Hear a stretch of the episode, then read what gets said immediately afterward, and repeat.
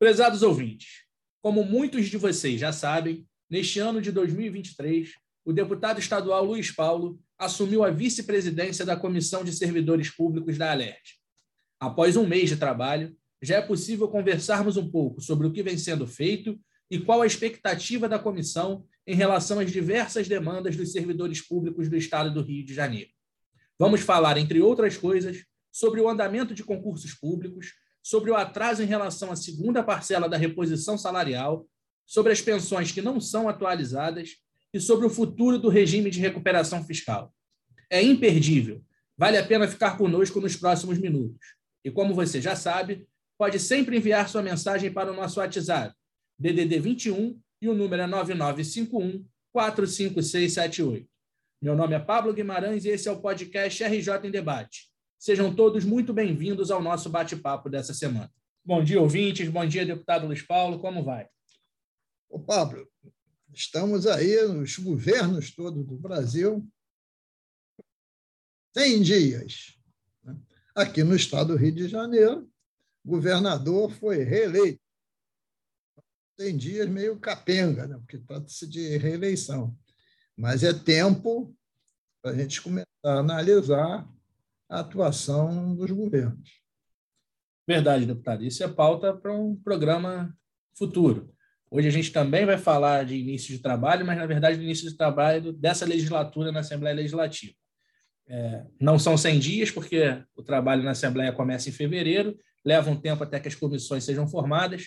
Então, a gente está completando agora aproximadamente um mês de, das novas, da, da nova composição das comissões. O senhor foi eleito vice-presidente da Comissão de Servidores Públicos aqui da Assembleia.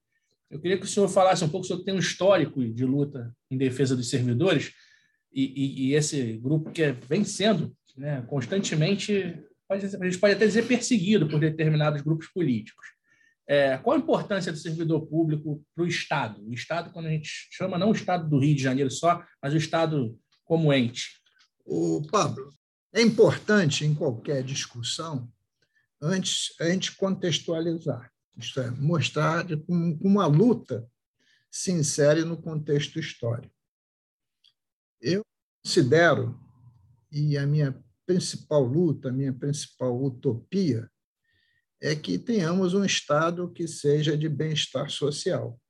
Isto é, que as políticas públicas, principalmente, mas não só, de educação, de saúde, de segurança pública, de assistência social, aí incluindo-se assistência previdenciária, né? a pauta de transportes, né? isso tudo, essas políticas públicas sejam tratadas com equidade, com transparência, né? com zelo, com eficiência e com eficácia. E no centro dessas pautas está o funcionário público. Sem o funcionário público concursado, qualifica, qualificado, justamente remunerado, nós não chegaremos ao estado de bem-estar bem social. Isto quer dizer que nós não conseguiremos diminuir o volume de desigualdades que existe no nosso país. Hoje, possivelmente mais de 30 milhões de pessoas praticamente na indigência, sem ter o que comer. É isso, deputado. E o senhor falou em funcionários públicos concursados. E essa tem sido uma das principais é, demandas abraçadas pela Comissão de Servidores Públicos nesse início de trabalho. Né? Foram algumas audiências em relação a concursos que vêm se arrastando já alguns há 20 anos, principalmente na área de segurança pública. Foram discutidos os concursos da Polícia Civil, do Corpo de Bombeiros, da Secretaria de Administração Penitenciária. É, e o senhor sempre defende, claro, a convocação dos aprovados, mas defende mais do que isso, que sejam é, dadas respostas definitivas a esses concursados, porque nada pior do que ficar com a vida parada esperando uma definição, não é isso, deputado? É, a Comissão de Servidores Públicos é presidida pela deputada Marta Rocha. E, reunião, nós decidimos que começaríamos com a pauta da segurança pública.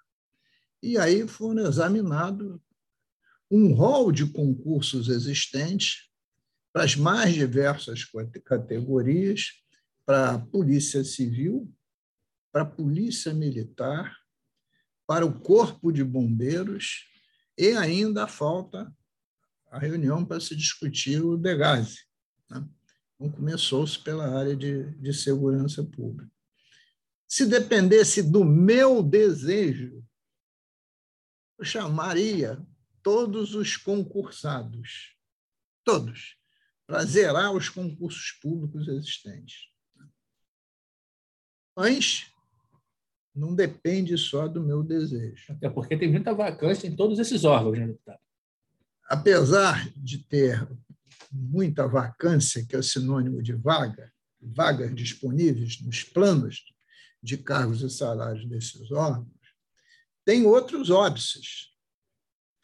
Tem cursos que, segundo a Procuradoria, perdem a validade.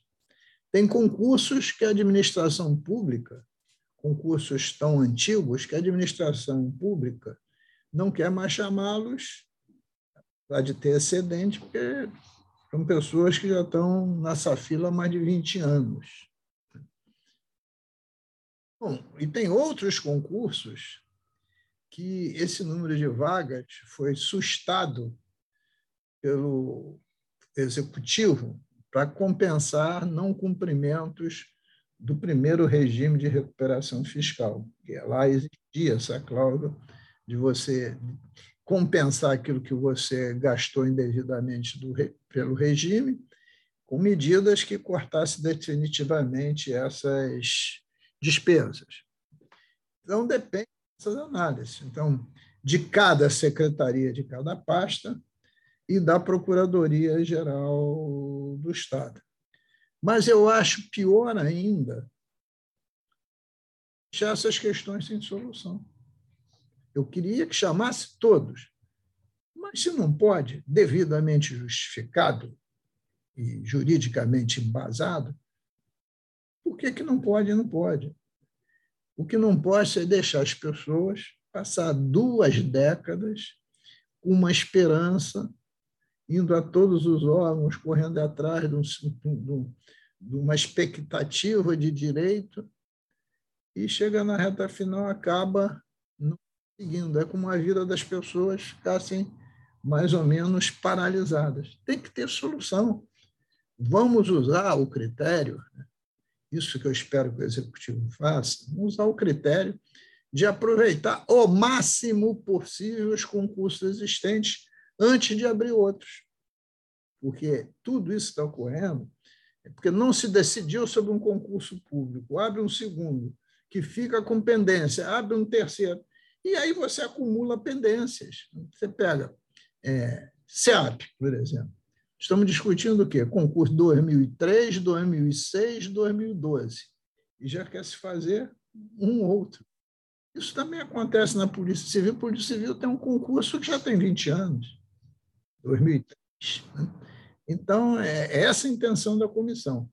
Começou com a segurança, deve acabar daqui uns 15 dias, porque essa, essa, essa próxima terça-feira vai se discutir os relatórios que foram enviados sobre cada um dos temas já abordados pelas secretarias e pela Procuradoria.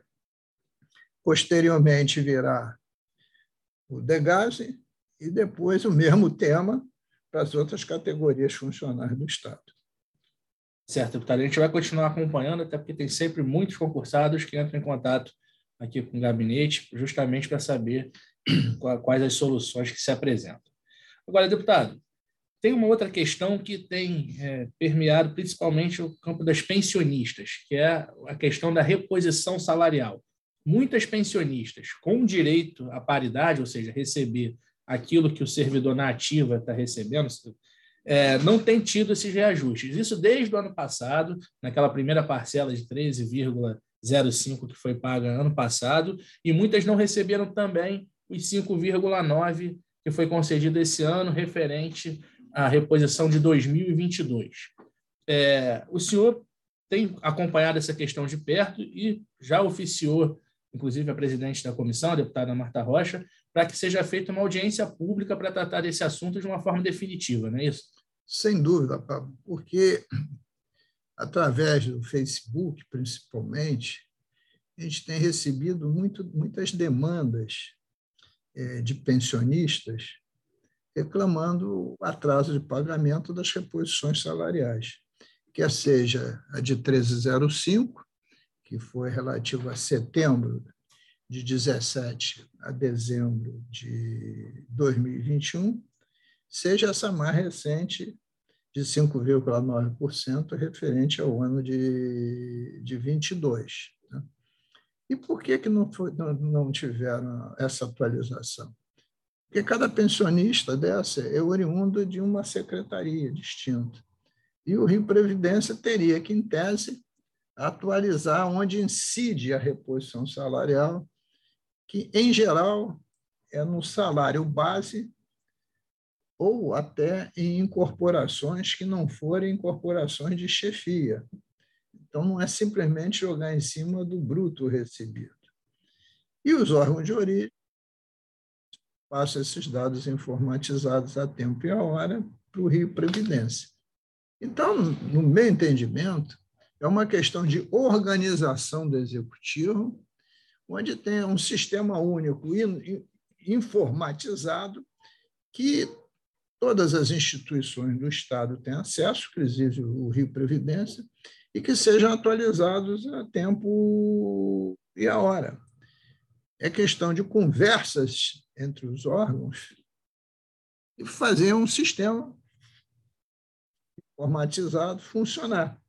Queria lembrar que nós estamos vivendo já a época inteligência artificial e estamos discutindo aqui atraso de pagamento pela fragilidade e morosidade da construção da folha de pagamento dos inativos.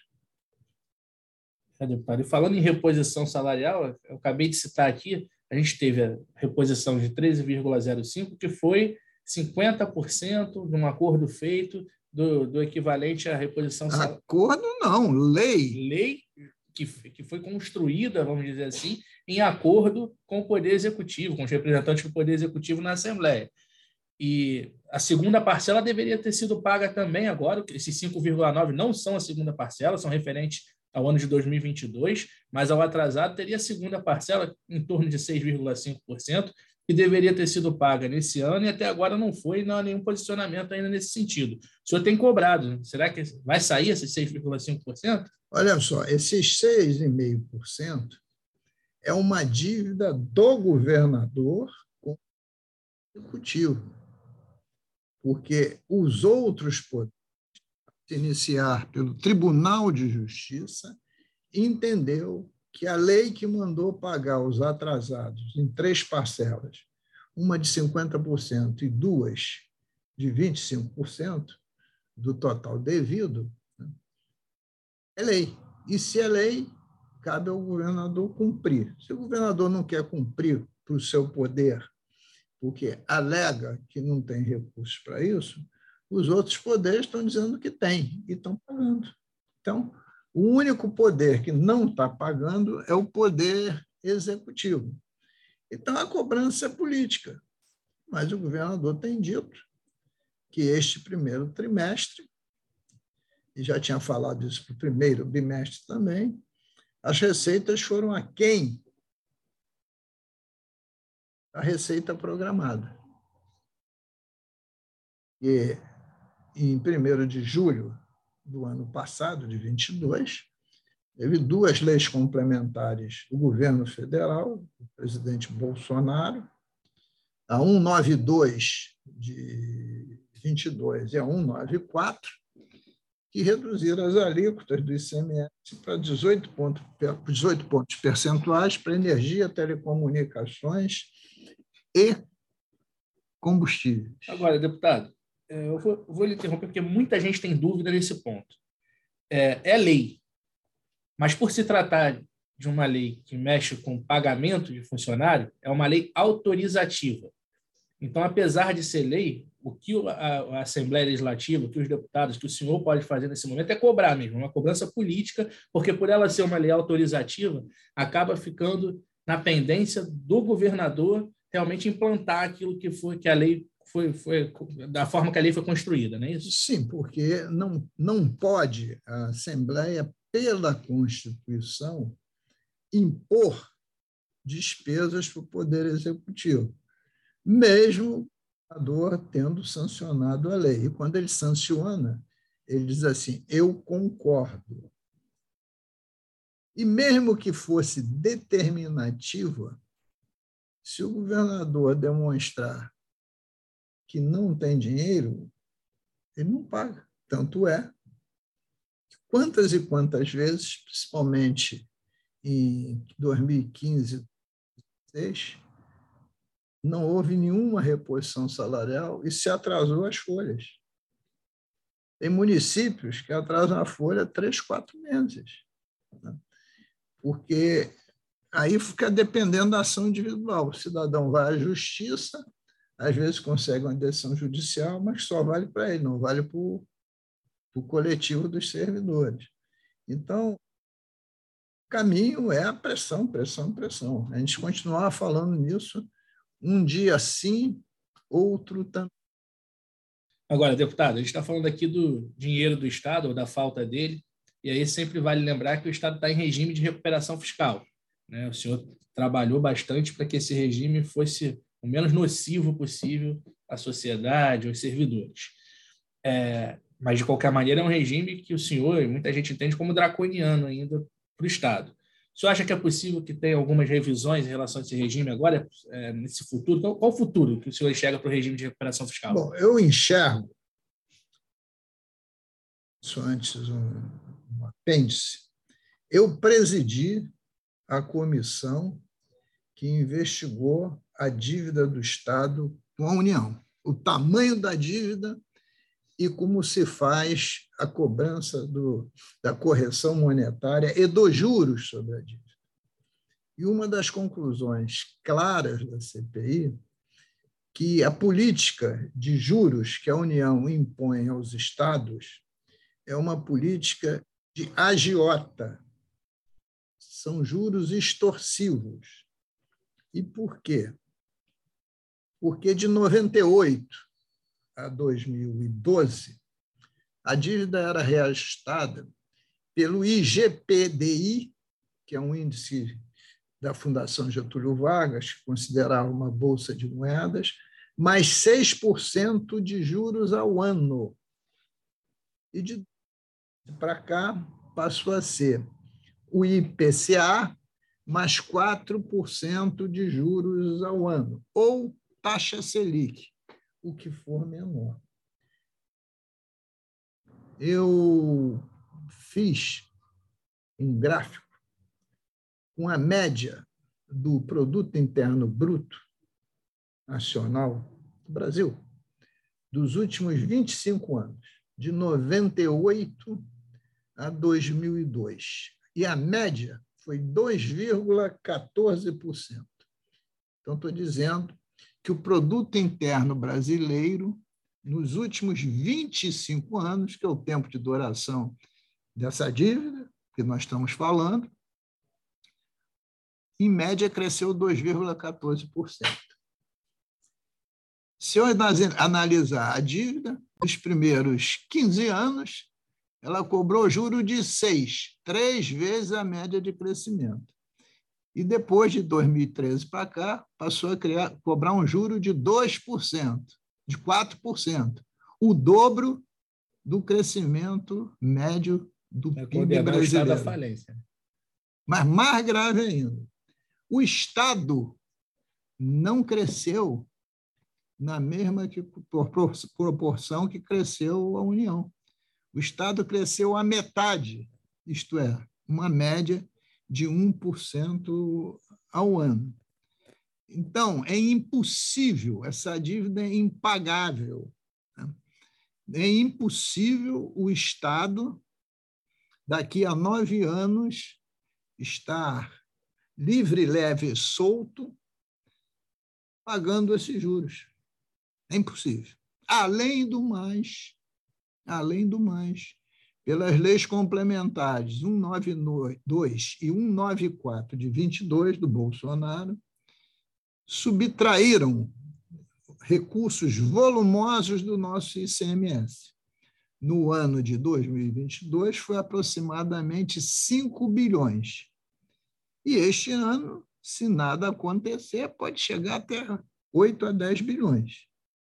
Dito isso, somando essas duas questões, quando o Estado fez a sua proposta para o Tesouro Nacional para ingressar no novo regime de recuperação fiscal, ele fez umas projeções ano a ano, nove anos para frente, para ver o que ia acontecer com as finanças do Estado. Partindo de um patamar da arrecadação do ICMS em 2021. 2021. Porque o novo regime foi aprovado em agosto de 2022. Ora, se a base dessa projeção era o ICMS, se esse ICMS, por fato fortuito, o Estado perdeu parte dele por causa da União. Já é um motivo para revisão. Já é um motivo para revisão. Além do mais, o Conselho dos Estados do Sul-Sudeste se reuniu há um mês atrás aqui no Rio de Janeiro e chegou a seguinte: quem são os estados da região Sul-Sudeste? É bom nominar. É o Rio Grande do Sul, é Santa Catarina, Paraná, São Paulo, Rio de Janeiro, Espírito Santo e Minas Gerais. Os estados do Sul-Sudeste são responsáveis, eles são devedores de 93% da dívida dos estados com a União. E, ao mesmo tempo, são esses estados que repassam 80% da arrecadação que a União tem. Se você mata esses estados, como está se matando, porque três deles já estão em regime de recuperação fiscal, Rio Grande do Sul, Minas e Rio de Janeiro, você mata o desenvolvimento do próprio país. Então, isso é uma maluquice, é um nonsense, é uma falta de equilíbrio, é uma disruptura, é uma ruptura mesmo do pacto federativo. Então, essa questão tem que ser revista neste ano de 2023. E estamos insistindo fortemente com essa questão, a revisão do regime, considerando que a nossa dívida é impagável temos que reduzir os juros, os juros não pode ser maior do que o crescimento do PIB, isso é um princípio básico de economia, se toma empréstimo acima daquilo que você cresce, você quebra, né? e você já não tem mais um, as projeções de receitas adequadas, porque a própria União interviu e mudou a regra do jogo. Então, é urgente essa revisão, o governo é novo, mas já está há 100 dias, está dedicada à âncora fiscal, que deve ir para o Congresso Nacional essa semana. Então, é hora de renegociar essas dívidas. Né? Ainda bem que os estados do Sul-Sudeste já se reuniram no mesmo sentido. E a gente, com certeza, vai continuar acompanhando, porque esse não, vai ser um assunto que não, não vai sair da pauta. Eu não vou só acompanhar, mais do que acompanhar, eu já tenho uma nota técnica sobre o tema, eu estou conversando com diversas instâncias, eu estou agindo também, além de cobrar, porque eu acho que esse é o tema é vital para as finanças públicas do nosso Estado. E de total interesse dos nossos ouvintes. Com certeza nós vamos voltar ao tema, então, mais à frente. Agradeço, a gente está chegando aqui ao final do nosso programa, então eu queria agradecer a audiência de todos e encaminhar para o quadro Bola Dentro e Bola Fora, com a análise dos destaques positivos e negativos da semana pelo deputado Luiz Paulo. A bola fora de hoje vai para a violência nas escolas. A partir do crime odioso que a sociedade brasileira toda está repudiando do assassinato de crianças indefesas por um criminoso em Santa Catarina, este fato revelou que a violência nas escolas já aconteciam, aconteceram em Santa Catarina e continuam a acontecer nos tempos atuais. Então tem que se aprofundar sobre esse tema para definir as causas, mas principalmente como mitigar esse problema. A primeira coisa, claro, é acabar com o discurso de ódio que existe nesse país. E, porque o ódio gera sempre violência. E depois monitorar as redes, principalmente o que se chama, como é chamado nos internautas, de Deep Web quer dizer, as profundezas da internet, porque ali se revelam muitos espíritos maléficos e criminosos. Mas é assustador esse problema, temos que dar, repudiar de todas as formas a violência nas escolas contra as nossas crianças e os nossos mestres. A bola dentro de hoje vai para o Tribunal de Justiça do Estado do Rio de Janeiro que acatou uma representação direta de inconstitucionalidade, que eu sou um dos autores, de novembro de 2021, para determinar que o Poder Executivo não mais crie secretarias por decreto, e sim por lei.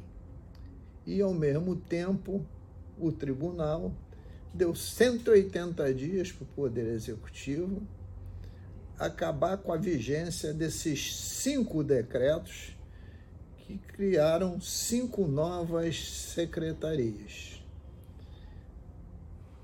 E essa ação direta de inconstitucionalidade está respaldada no artigo 149 da Constituição do Estado que assim leciona: a lei disporá sobre a criação e extinção de secretarias de Estado e órgãos da administração pública. A lei e não um decreto. A partir de agora, numa votação do órgão especial do TJ, a votação dura foi 12 a 10 a favor da, da ação direta de inconstitucionalidade, o governo tem que parar de legislar por decreto, criando e extinguindo secretarias. E terá que transformar essas propostas em lei aprovada pela Assembleia Legislativa.